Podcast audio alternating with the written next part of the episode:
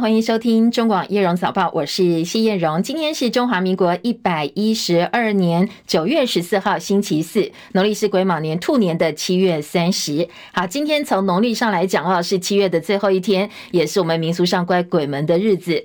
那当然，一开始我们还是要从天气开始来关心。今天详细的天气提醒，还有前两天告诉大家，哎，接下来在本周后半段会开始水汽增加，要变天。那到底变天的时间点到底是什么时？然后呢，线上连线请教的是中央气象局的预报员叶志军先生。哦，那今天天气其实还算是相当的晴朗稳定哦。那只有像是在午后的山区跟南部的近山区平地，还是会有些局部的短暂雷阵雨。哦，不过预计在雨势上都不会到太大的一个情形哦。呃，至于在呃这个温度的一个表现上的话，呃，在今天清晨低温是落在二十四到二十六度，那在白天高温上可以来到三十一到三十三度。那因此就是在这个日夜温差会是比较偏大一点点，然后，所以如果说早出晚归的朋友，还是要留意一下这个温度上的变化，并且适时的调整穿着。呃，至于从明天开始的话，在呃，台湾的东方是有个微弱的低压会逐渐靠近，哦，所以在水汽上会有逐渐增加趋势，哦，不过明天的天气上来讲，跟今天应该还还是相当的类似哦，就是水汽上应该还是没有到增加的很明显，那只要等到周末的时候，这个水汽上是有比较明显增加的状况，那到时候在迎风面的地区以及午后的一个雷阵雨才会变得比较明显一点点，那到时候提醒大家一定要留意一下这个天气上的变化。以上资料是由中央气象局提供。嗯，好，谢谢志军的提醒，也提供给大家参考。虽然说明天开始水汽慢慢增加，不过这是一个过程哦。真正要感受到比较明显变化，要到周末。所以呢，把握今明两天相对比较稳定的天气。当然，秋高气爽，还是要留意日夜温差哦。最新的国际焦点，越南首都河内有一栋迷你公寓，昨天晚间发生大火。当地媒体报道，这一场火警至少造成五十六人死亡，三十七人受伤。因为呢，火警发生的时间，大部分住户都已经入睡或者就准备睡觉，所以没有在第一时间逃出，导致伤亡惨重。这是越南近年来伤亡人数最多的一场火警。戚海伦的报道。英国广播公司 BBC 报道，越南首都河内一栋公寓楼夜间发生了大火，造成严重死伤。警方表示，大约有三十七个人受伤，而死者当中有三十九个人的身份已经确认。大火已经扑灭，建物的主人已经遭到逮捕。河内近年来快速发展，当局表示，许多新建公寓不符合消防安全规定。过去二十年间，河内市人口翻倍成长，达到了五百二十五万人。这起火灾发生在当地时间周二的深夜。起火原因还在调查。目击者表示，起火点是停车场，那里停满了机车。住在附近的民众指出，公寓非常封闭，没有逃生路线，受害者不可能逃出。有十五辆消防车前往救援，但是因为所在巷弄太窄，无法靠近事发公寓。政府发表了声明，表示警方已经拘留建筑的业主严光明，指控他违反防火规定，调查持续进行。报道也指出，这场火灾凸显了相关地区快速发展，但城市监管不力，在消防安全管理方面面临挑战。记者戚海伦报道。好，快速掌握今天清晨的主要新闻焦点。美国八月份消费者物价指数公布了，增率达到百分之三点七，连续两个月上升。美国股市今天清晨收盘是涨跌互见的。而进口巴西蛋被指改标，而且还出来道歉的台农董事长涂万才，他昨天惊爆说：“哎，其实他觉得很委屈哦，是农业部叫他出来背黑锅。”而郭台铭今天会公布他独立参选的副手人选。中国时报今天公布一份最新民调，说如果侯科配起来的话哦，民调会大胜赖清德配上萧美琴九个百分点。背着老家违建，黄国昌呢，他昨天说他决定了把老家整栋违建通通拆掉。那网友就开始敲碗喽，说同样是老家违建的赖清德要怎么来处理他的老家违建呢？金正恩会普廷两个人见面之后，美国批准了卖给南韩军售 F 三五战机，还有墨西哥国会今天公开了两具外星人的尸体。更多详细新闻内容，上 YouTube 频道搜寻叶荣早报有完整报道。美国劳工部公布重磅通膨数据，八月份消费者物价指数 CPI 年增百分之三点七，不但高过市场预期的百分之三点六，也高过前值百分之三点二，这是连续第二次回升。而联准会最青睐的通膨指标，八月核心 CPI 年增百分之四点三，符合市场预期，而且低于前值百分之四点七，这也是近年来增幅最小的一次哦。整份通膨报告报忧喜参半，加剧市场估计联准会下周可能暂停升息的预测。另外，美国银行调查显示，大陆的房地产仍然被视为是下一个全球信用事件的头号来源。投资者认为，大陆房地产潜在的泡沫破裂将会是接下来财经市场最大的风险。今天清晨收盘的美国股市到呃这个涨跌互见，道琼跌七十点，三万四千五百七十五点；标准普尔指数涨五点，四千四百六十七点；纳斯达克指数涨三十九点，一万三千八百一十三点；费城半导体涨十九点，三千五百六十点。而苹果 iPhone 昨天公布了新机 iPhone 十五，但是呢，普遍认为没有太大惊喜，所以今天苹果股价是跌的，跌幅百分之一点一九。台积电 ADR 今天上涨零点七四，涨幅百分之零点八二，来到九十一点二二美金。深夜收盘的欧洲股市主要指数则是收黑，伦敦股市跌一点五四点，七千五百二十五点；法兰克福指数跌六十一点，一万五千六百五十四点；巴黎 C G 四十指数跌三十点，七千两百二十二点。昨天台股盘面在千金股族群强势，台积电等全指股表现相对弱势的情况之下，市场是多空拉锯。收盘的时候小涨八点，收在一万六千五百八十一点，成交量微幅增加到两千五百七十一点五亿元。昨天三大法人合计卖超二十六点七九亿，而汇市收盘台币兑美元收在三十一点九六八兑换一美元，升值六点四分。国际原子能总署进一步呼应市场今年下半年会出现严重供应短缺的预测，所以国际油价今年走跌哦，在年内高点附近徘徊。纽约商品交易所西德州中级原油十月交割价下跌三十二美分，每桶八十八点五二美元。伦敦北海布伦特原油十一月交割价下跌了十八美分，每桶九十一点八八美元。美国国务卿布林肯表示，后冷战时代已经结束了，接下来会进入威权激烈竞争。他特别点名中俄的威胁，中国大陆跟俄罗斯，说美国会强化现有的盟友，串联不同盟友，打造新的联盟，来因应时代挑战。而北韩领导人金正恩跟俄罗斯总统普京的普京会昨天已经登场了。金正恩说，俄罗斯正在为主权跟安全进行神圣的斗争，平壤支持普京做出的每项决定。普京则表示会协助北韩发展太空计划。而金正恩在妹妹金与正被拍到同行，也显示啊，北韩御妹并没有失宠。先前有相当多的传言说这个金宇镇已经失宠了，不过事实证明显然是没有哦。就在朝鲜半岛紧张情势升温之际，美国今天批准了对南韩出售价值五十亿美金，换算台币大概一千五百九十六亿元的 F 三五战机。切海伦的报道。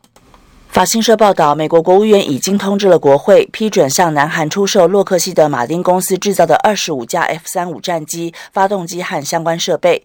美国国务院表示，这项军售将借由提供大韩民国可靠的防御能力，确保与美军的互操作性，从而提高应对当前和未来威胁的能力。法新社指出，美国批准这项军售的时机适逢和北韩紧张加剧之际。北韩昨天向东部海域发射弹道飞弹，领导人金正恩目前正在俄罗斯访问，已经和普廷会谈。克里姆林宫指出，两位领导人会后不会签署联合宣言等形式的文件。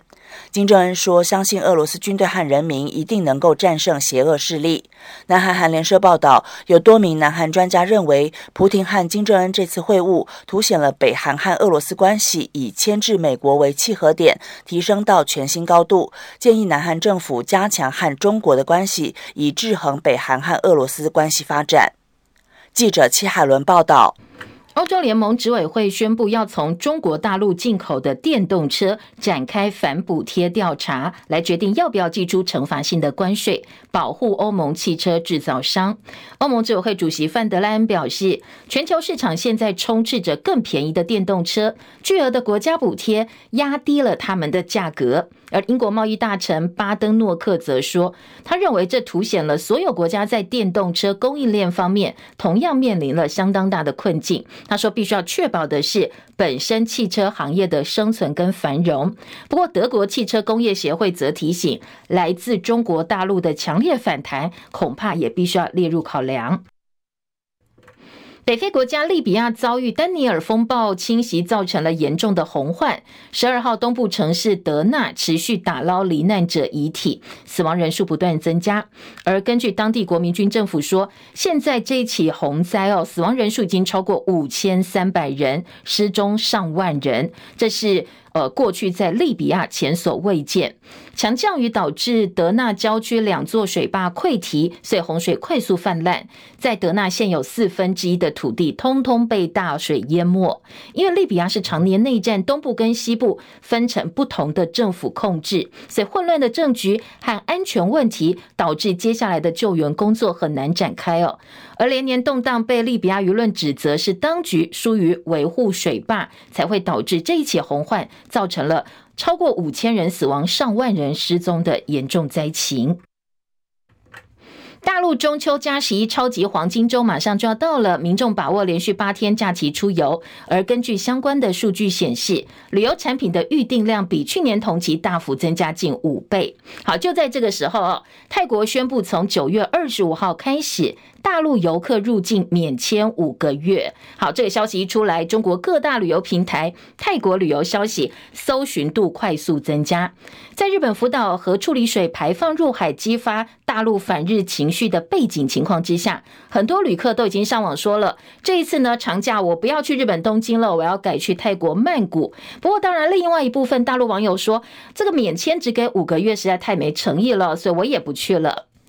英国警方表示，有个妇女在附近村庄周边地区遛狗的时候，她穿越田野上的一条小径，没想到被一大群将近四十头奔驰的牛只践踏，被踩踏死亡哦。那报道说，这样的案例其实不罕见，因为在英格兰地区过去几年被这个奔驰的牛只踩死的案子超过三十例。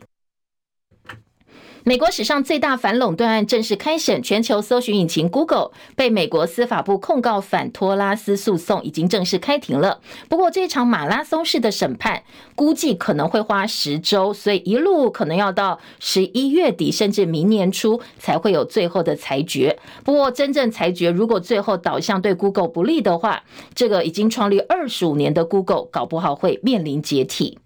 美国的司法部认为，Google 透过跟设备商、电信业者还有其他公司签订排他性的契约，支付一百亿美金，所以让其他竞争对手没有办法跟他公平的竞争。所以从二零一零年开始，非法维持他垄断的地位，指控阿发贝旗下的 Google 借着非法手段，才会名列全球最强大的搜寻引擎。路透报道说，那路呃，Google 自己也有他自己的这个辩护的词哦。他说呢，是因为搜寻引擎的品质受到大家欢迎。如果你不满意，用户只要轻松的点几下，你就可以切换掉啦。那付款是因为让合作伙伴确保软体能够及时获得更新，还有其他的维护工作。Google 特别强调，他们之所以会成功，是因为质量跟多年来花了很多钱的投资哦。所以在法律上，法庭不应该介入自由公开的市场。太阳系外行星疑似有生命迹象。美国太空总署 NASA 说，韦伯太空望远镜已经能够在 K2 十八 b 的行星大气当中侦测到一种含碳分子。那这个含碳的分子，在地球这种分子呢，只能够由生命产生。墨西哥国会则举办了一场不明飞行物的听证会，公布两具小型外星人的尸体化石，而且还拿出了 X 光照来做证明。这两具外星人的尸体是在秘鲁被发现，透过碳检测推测，距今至少一千年的时间。好，这两具所谓外星人的尸体呢，墨西哥国会说，不是因为 UFO 坠落而发现，而是在秘鲁库斯科的硅藻矿里面被发现，后来变成了化石。这两具二零一七年发现的外星人尸体外形符合大家对过去外星人的想象：头部很大巨大，四肢细长，手指跟脚趾各有三根。而有一个不明空中现象专家叫莫森，他特别强调，经过检测，这两具所谓外星人的尸体呢，都不是地球生物进化演变出来的。他们有三分之一的 DNA 是现在完全不知道未知的一种 DNA。听证会上还展示了尸体的 X 光片，说其中有一具尸体，它体内有三个卵，另外两具尸体体内都有稀有的金属物质制成的植入物。那所以这个所谓不明空中现象专家说，他们就是所谓的外星生命，跟目前全球任何一种我们已知道的物种是完全没有关系的。好，公布这两具外星人遗体的，并不是民间的专家，而是墨西哥国会。好，焦点转回国内，国民党总统参选人侯友谊今天傍晚要启程到美国，展开为期八天对话与深化友谊之旅，要到纽约、纽泽西、华盛顿、旧金山等四个地方会晤美国国会参众议员，同时呢，要到美国在台协会 AIT 总部拜会，应邀在纽约跟华府四个智库发表演说。他昨天出访呢前呢，已经安排了要参观国内史上最大规模的航太展，希望能够借此传达强化国防军备、继续对美国军购的构想。过去，民众党总统参选人柯文哲跟民进党总统参选人赖清德都已经相继访问美国了，所以目前美国的各大阵营都说会采取公平原则，对所有我们中华民国总统参选人采取一视同仁的立场。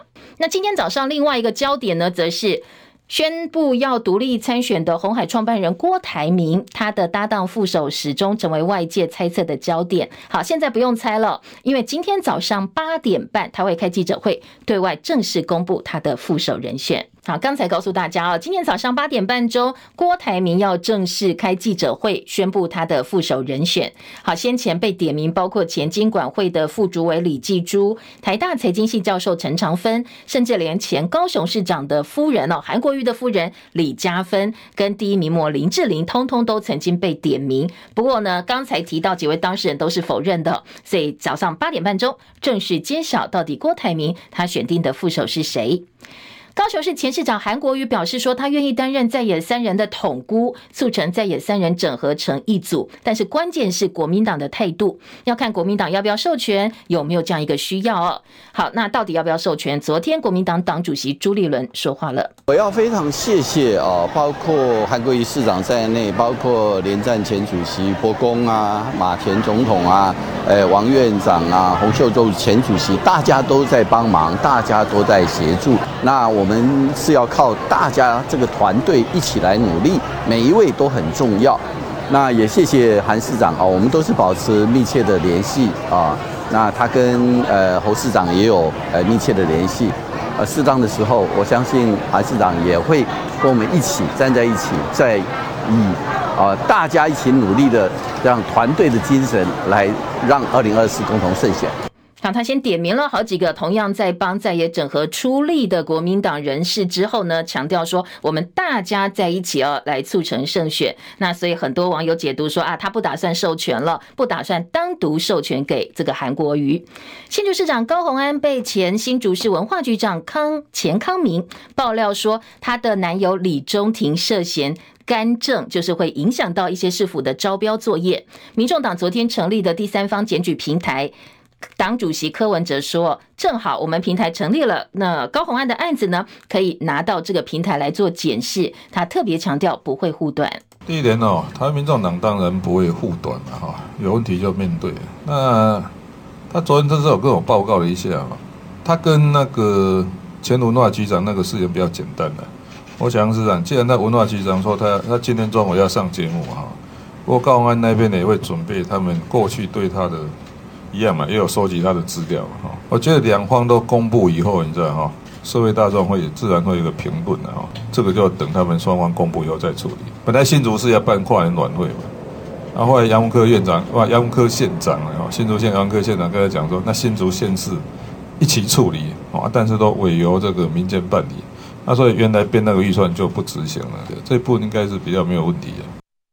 好，这是柯文哲昨天特别针对整起事件，他了解的部分做了一个解释跟说明哦。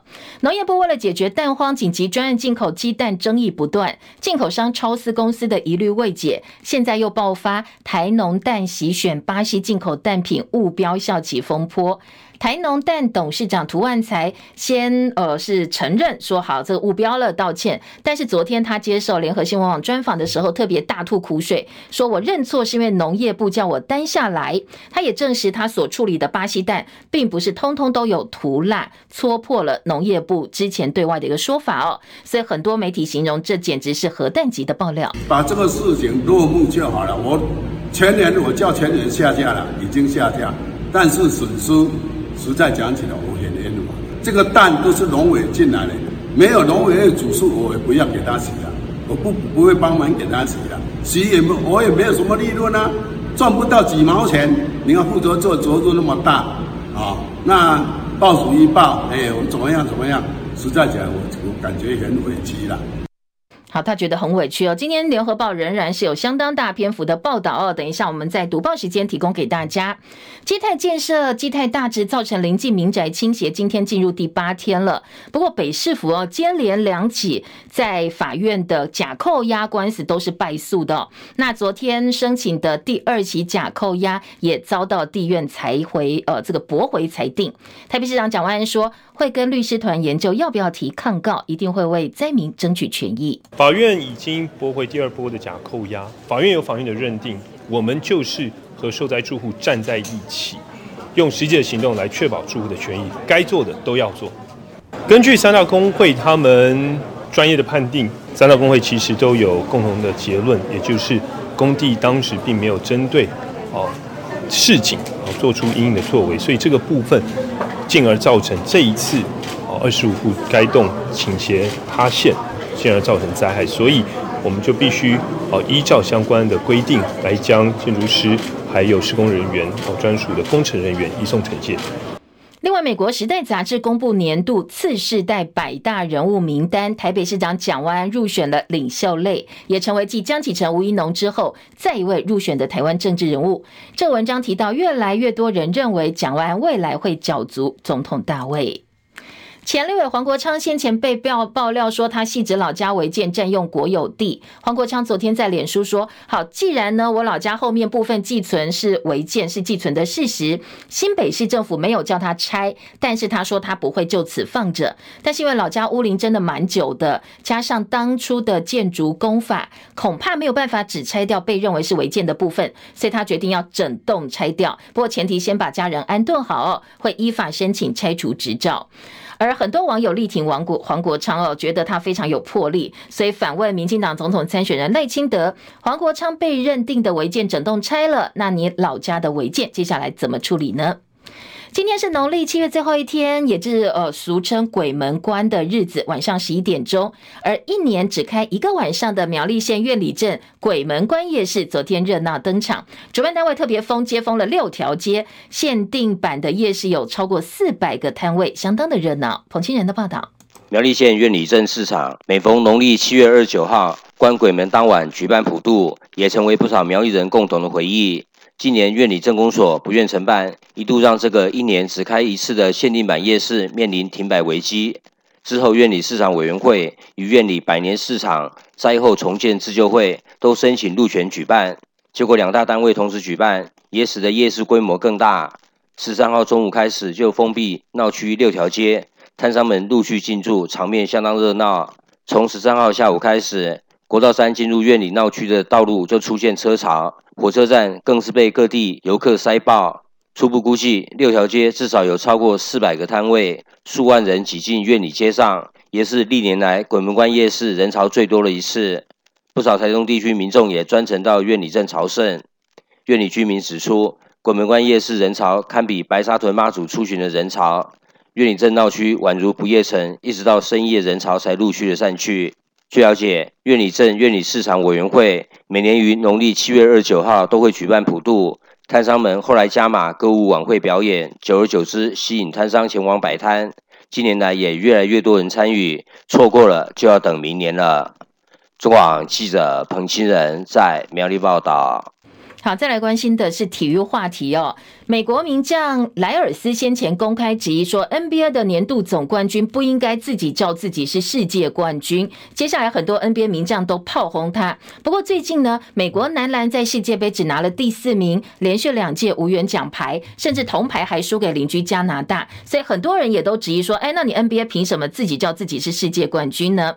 来自希腊的 NBA 公路队王牌球星字母哥安代托昆坡，他也说。他认同莱尔斯的说法。他说：“你看看，其他运动都不会叫自己世界冠军。以足球来讲，欧洲职业足球的规模跟受欢迎程度都超过 NBA，但是他们也没有叫自己是世界冠军呢。”中广早报新闻。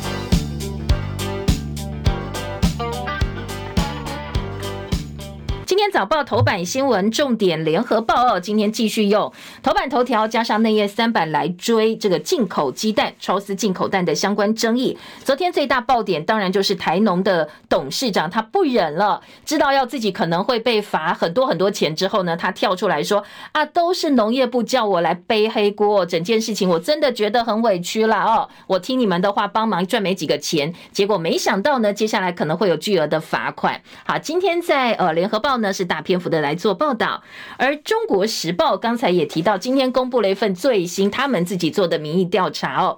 这份调查调查的是什么呢？是说如果侯科配起来的话哦，他们的民调会赢民进党参选人可能的一个组合赖萧配接近百分之九九个百分点。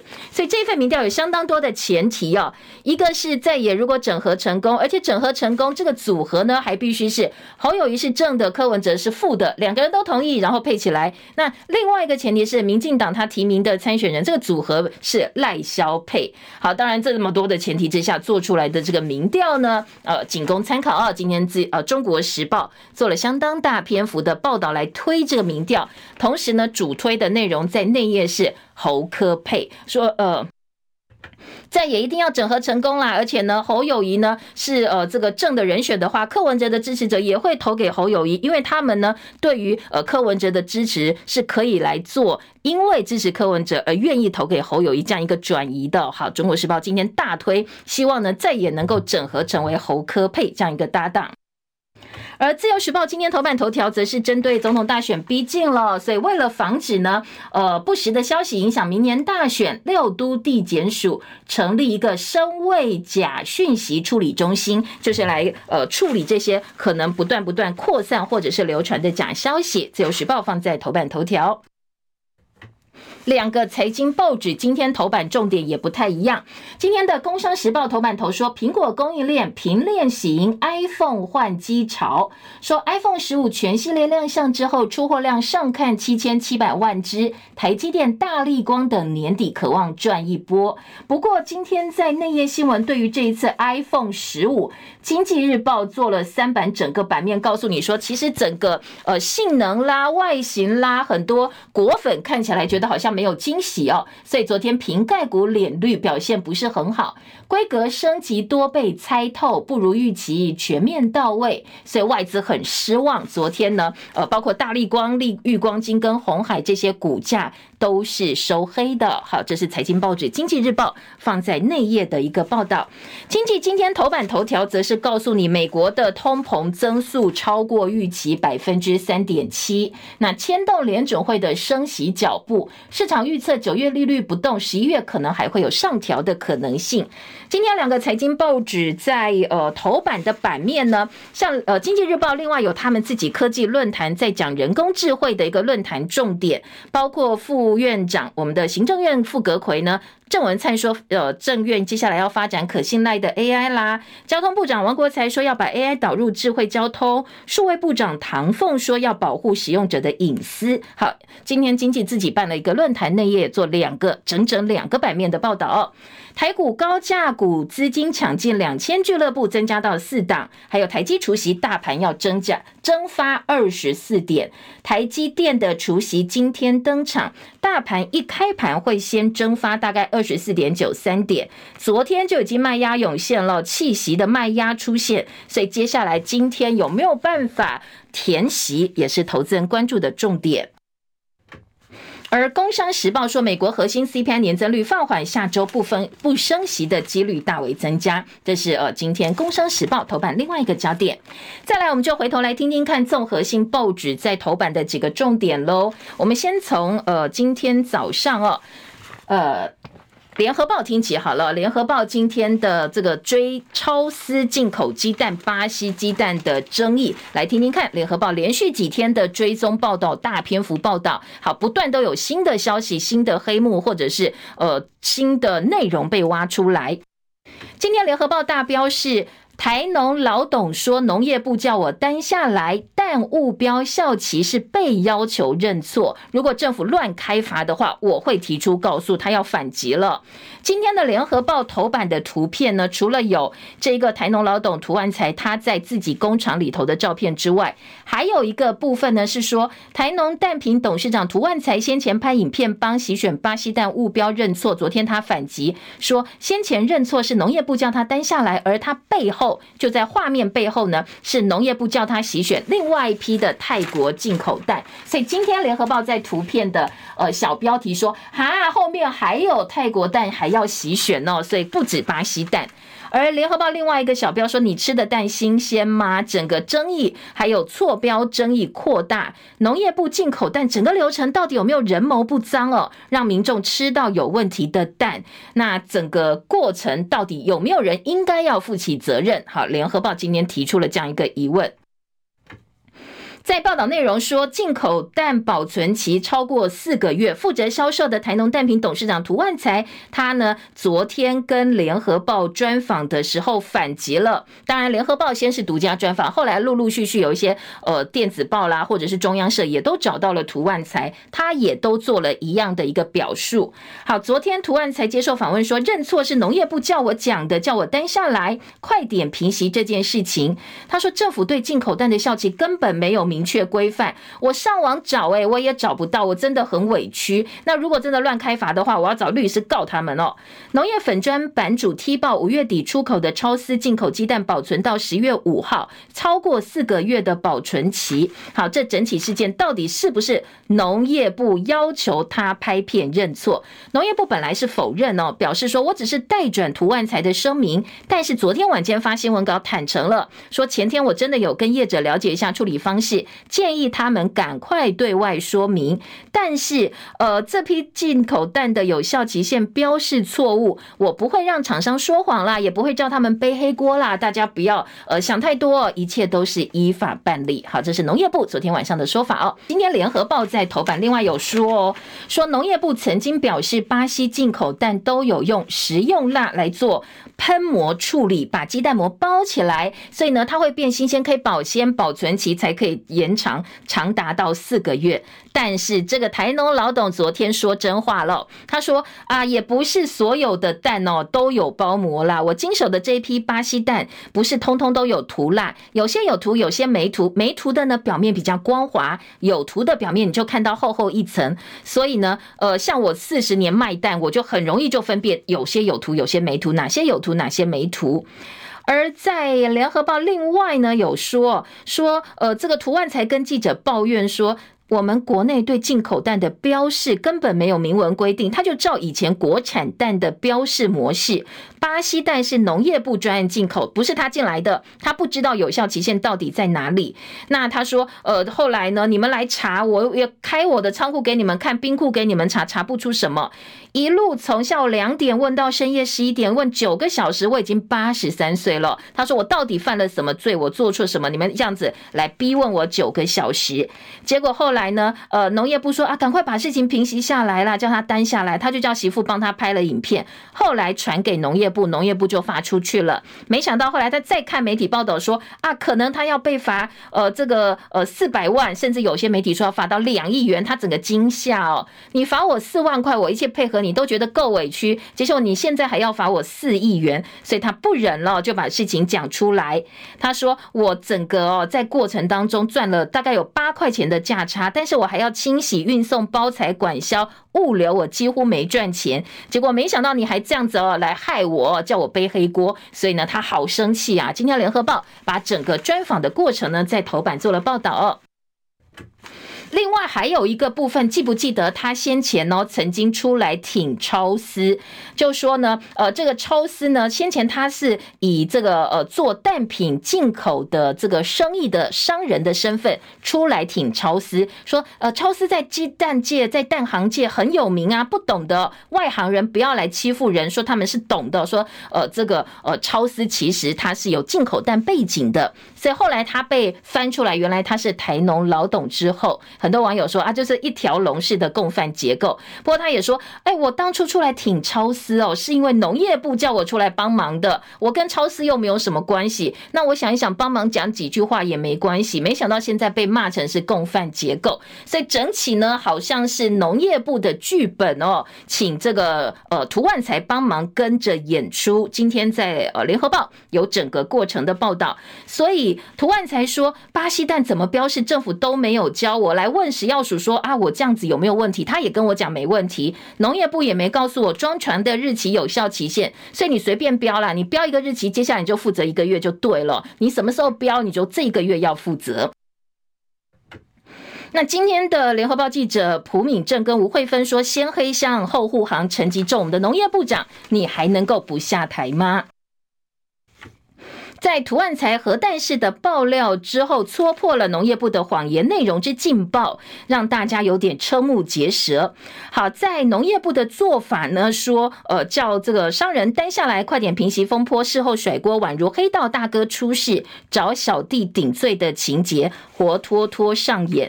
农业部口口声声说巴西蛋能保存四个月是因为有涂蜡，但是又被踢爆的也不是，所以显然农业部进口鸡蛋之后根本什么都不管。完全置国人的食安于不顾，而且呢，陈吉仲角色更争议了。一开始先黑箱，在完全不公开、不透明情况之下，选了超丝这一家资本额五十万的艺人公司，态度遮遮掩掩，也对外讲不清楚。然后呢，在媒体跟农业粉专版主接力爆料之后，他后来又不断不断帮他背书，但是证词又破绽百出。现在又被揭露说，呃，这个其实整个过程都是被农业部要求商人出来立力挺，或者是商人出来担责。这整个过程，他的信用已经破产，而且重点是你完全不顾国人的食品安全、国人的食安。所以陈吉仲，你还有不下台的理由吗？好，这是联合报今天的重点。五月之后没进巴西蛋吗？农业专家说你又骗人了。呃，七月最后一批民代质疑说，你说七月十七号申请输入检疫。但是到八月还有多达五百七十二公吨鸡蛋是从巴西进口。农业部昨天澄清说，明代你提出来八月的时间是放行提领时间，不是鸡蛋到港时间。但是农业粉专林北好友版主林玉红又说话了，他拿出了巴西关务资料表跟台湾进口资料表做比对，说你看看巴西在六月之后还是有进口，你从头到尾哦，整个时间序或者对外说法不断不断被戳破是骗人的，到底呢？整个。环节谁应该出来负负责任呢？为什么可以这么夸张哦？今天呃，在联合报大篇幅的来质疑，而中国时报这一期呃这一则新闻呢也是一样哦，放在内页四版版头，呃，他不满说按照过去经验来处理，但是呢，涂万才说却说我违法，蓝营批背后阴谋真的太可怕了，整个过程到底呢是？怎么回事哦？进口蛋疑点跟各方说法，《中国时报》是用表格的方式来做一个对照整理。立法院九月二十二号要求陈建仁，我们的行政院长到立法院做报告，蓝营则说监察院应该动起来了，介入调查。绿营护航抽丝涉嫌图利，侯友宜叫赖清德表态，柯文哲批当官搞到良心都不见了。他说政治做政治的人怎么会是这样？最后连良心都不见。巴西是禽流感地区，但到台湾来洗，那不是把禽流感带进来洗吗？他很酸说，还说什么抛母呃这个喷膜，你干脆说我整个喷防腐剂，所以可以保存一万年哦，这样子更好了。好，这是呃，今天《中国时报》《中国时报》记者的特稿也说，白贼被菜加黑箱，该下架的其实是陈吉仲。不过错标的千和呢，今天《中国时报》恐怕已经有这很多的蛋是被大家吃到肚子里头去喽。好，这是今天的《联合报》。《联合报》头版下半版面则是，刚才我们也提到，太阳系外行星可能有生命迹象。说这个距离一百二十光年的 K two 十八 b 有韦伯望远镜推测到这个星球可能有海洋哦。好，这是呃联合报今年头版另外一个新闻重点。再来听《中国时报》的民调喽。好，今天的《中国时报》民调，好，虽然说大家觉得有种种前提呢，可能这个民调的可信度或者是参考值可以多做，大家可以这个稍微保留一下哦。但是还来听听看，到底《中国时报》今天做了哪些的报道？《中国时报》说。呃，在野如果能够整合的话，就能够逆转胜，碾压民进党的选情。如果侯友谊跟柯文哲组成可侯科配，可以获得百分之三十八点四的支持，赢过民进党赖萧配的百分之二十九点六，双方差距八点八个百分点。而交叉分析也说，侯柯配会让泛蓝归队，获得百分之八十六的支持。侯柯配在青壮世代跟高学历选民当中具有压倒性的优势。而且中时还说，整合的最佳时间是十月份。内页新闻说，在野胜选方程式就是侯科配可以下架民进党。那如果这个选票转移，挺科年轻人会支持侯友谊。呃，在今天的《中国时报》还提醒，如果你想要弃保得利，恐怕会重蹈两千年连宋分裂的覆辙。好，这是《中国时报》今天整个主述内容，就是告诉你侯科配呢是在野整合的胜利方程式。好，讲到整合，今天中时还有关于立委整合，民众党的立委蔡壁如，前立委蔡壁如哦，他说呢，如果说真的要整合的话哦，可以来比民调，或者是做协商，统统都可以。另外，联合报的政治版面是侯友宜今天开始要访问美国八天喽，要到华府密集拜会，跟 AIT 主席罗森伯格会谈。四个智库都会邀请他发表演说。今天联合报的四版说，侯友宜访问美国，要跟 AIT 主席罗森伯格会谈，发表演说，跟矽谷科技业者座谈。那在呃接下来可以看到什么样的高层哦？这将是。侯友谊可能此行访美，大家外界对他定调成功与否的关键。记者侯立安联合报特稿说，侯友宜积极备训，要形塑风险降低者的一个形象。这一次他到美国去哦，主要呢，国民党已经先跟侯进办模拟了三十题的模拟题库，包括台海安全、美中关系、国防、军事、核能等等美国学者关注的议题，希望能够让侯友谊密集练习做。者准备之后，对两岸跟台美关系会有更完整的理念阐述。希望美国相信哦，他是一个稳健的风险降低者。好，这是今天联合报的整理。再来，在呃所谓风险降低呢，两岸情势的部分，今天自由时报的头版中间版面说，五角大厦公布新版的网络战略，中国网攻威胁大，所以美国有四个方向能够对抗。说呢，呃，美国国防部的最新网络战略。形容中国是广泛而且无孔不入的网络间谍威胁，特别是网络优势是它制胜的理呃核心的理论。所以呢，因此在接下来，中国跟俄罗斯如果真的后续还有战争的话，利用网络攻击基础来制造混乱，将会是他们相当重要的重点。所以今天在自由时报把它提版到了头版中间版面，而中国时报今天的二版版头，前新加坡的外长杨荣。文他说，两岸谈判宁早勿晚，维持现状很容易，虽然相对来讲比较容易，但是是不稳定跟虚幻的。接下来可能取决的是。美中军力对比，时间不是站在台湾这一边哦。这是亚太千里论坛昨天邀请新加坡前外长杨荣文发表演说，他针对台海两岸议题表示：当然啦，现状不统不独不，大家都觉得很好，只是你把问题推迟而已哦。时间又不站在台湾这一边，所以他引用总理李光耀的说法。两岸谈判宁早勿晚，早点谈，台湾还可以争取到一个更好的结果。好，这是他的说法哦。今天的《中国时报》二版做了版头大标的位置。还有下半版面说，呃，被陈唐山 LP 回呛，杨荣文不忘台湾救儿恩。好，这个杨荣文呢，大家印象比较深，是零四年他在联合国大会提出反台独的言论，被当时的外交部长陈唐山反呛，说新加坡不过是一个鼻屎大的国家。后来呢，呃，就引起了轩然大波，还说他当时还说这个新加坡是捧中国的 LP 哦。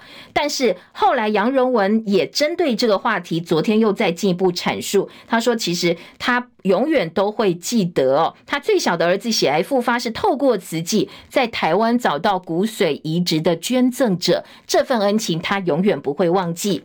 睽违四年，美国议员首度组团访问反中鹰派参院领袖舒默，十月会访问北京。还有呢，华尔街的兵推，两岸战争会导致全球的金融大崩盘。嗯，高虹安的话题，今天的自由时报做到二版版头哦，说钱康明新竹的前文化局长，他说高虹安称跨年是由李中庭负责，所以他离职前呢，啊，一直到离职前，新竹的跨年晚会都还没有停办。那所以呢，他说最后呢，李中庭只交出六页的计划书跟资料，怎么办都没有进一步的说明。所以今天的呃这个呃这个自由时报是大作。但是前新竹文化局长钱康明透过脸书说，高虹安的男友李中庭约幕僚在府外做事情。那高虹安后来澄清说，新竹根本不会办跨年晚会啊，怎么可能把呃这个钱康明约出去谈跨年晚会的事哦？而新竹市政府代新竹县市不动产开发商同业公会昨天晚上也发出声明说，多年以来新竹县跨年晚会都是民间举办，今年也是一样，但是同步洽询新竹县市政政。府寻求行政协助，所以后来钱康明晚上也在脸书发文，跟两个工会发文道歉了。好，这是昨天晚间最新的一个做法。不过，当然政治上的效应，今天各报还是聚焦在高虹安身上哦。呃，在昨天柯文哲说不护短，会用新制度来检视高虹安之后。民进党批柯文哲瞎挺高洪安，说整个评议机制就好像虚设一样，呃，说你干脆整个党就外包好了。但是柯文哲也反击了，柯文哲说：“那我总我整个党外包或交给第三方来查一查有没有问题，总比你像 Me Too，你什么都盖起来了都不让外界知道，吃案我做的还可能还是比吃案还好吧？”来暗酸这个民进党。好，钱康明昨天在爆料是高虹安的男朋友叫他辞职的，说呢，呃，整个人事异动都是男友干政的结果。但是国民党也昨天也出来讲话了，说你钱康明是在写小说吗？离职政务官连环爆料，而且是挤牙膏式的爆料，堪称全球首例。如果是真的，你直接去提告啊，你不要每天丢一点，每天丢一点哦。那昨天，呃，资深媒体人赵少康也讲话，他说，如果你真的有风骨的话，当初你在任的时候，你为什么不讲？你你当时你还是当官，然后你被迫去职之后，你才这样一点一点丢出来哦。其实呢，也让外界是有所质疑的。而记者张玉珍特稿说，封城八点档伤人也自伤，高虹安当然难辞其咎，但是呢，挤牙膏式的爆料也不是多高明，让人质疑说你根本是恋战官位，被逼辞官或下台之后，你才报复式的挤牙膏式的爆料，你也没有一刀毙命的证据啊，所以伤人也自伤哦。好，赖清德的部分呢？行政院跟赖清德一搭一唱吗？联合报的问号说要行政院昨天宣布调高老农等九项津贴。联合报今天二版版头说观光没有松绑，两岸继续杠。郑文灿说对岸的旅行团没有开放台湾是很奇怪的事，你开放了全球一百三十八个国家就不开放台湾，所以你应该要对台湾松绑啊，让两岸恢复正常的交流活动。国台办说，希望台湾能够顺应民意，撤掉不光彩的限制。好，这是大陆方面的一个说法哦。两方都有各自的立场。记者罗应聪、林泽宏的特稿说，好，斗嘴没互信伤的不只是旅游业，到昨天呢，都还在双方没有互信基础的情况之下隔空交火。我们在等陆方相向而行，但是我们已经先恢复的，呃。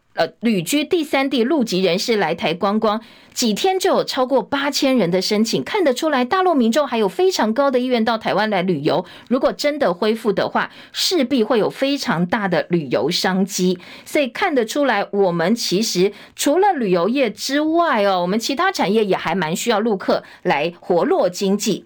观光逆差将近两倍，超越疫情前，出国人数多过入境。昨天迎接四百万来台旅客，距离年底目标可能还差两百万。万。好，这是今天的呃联合报的二版。昨天国白国台办有个新的发言人叫陈冰华，他昨天首秀公开亮相，秀台语问候台胞，还引用辜政府的诗句说：“坚信两岸的春天终究会到来。”好，那初登场的表现，他叫台湾民众帮他打分数。但是什么时候会开放陆客团到台湾来呢？昨天大陆方面还是没有松口哦。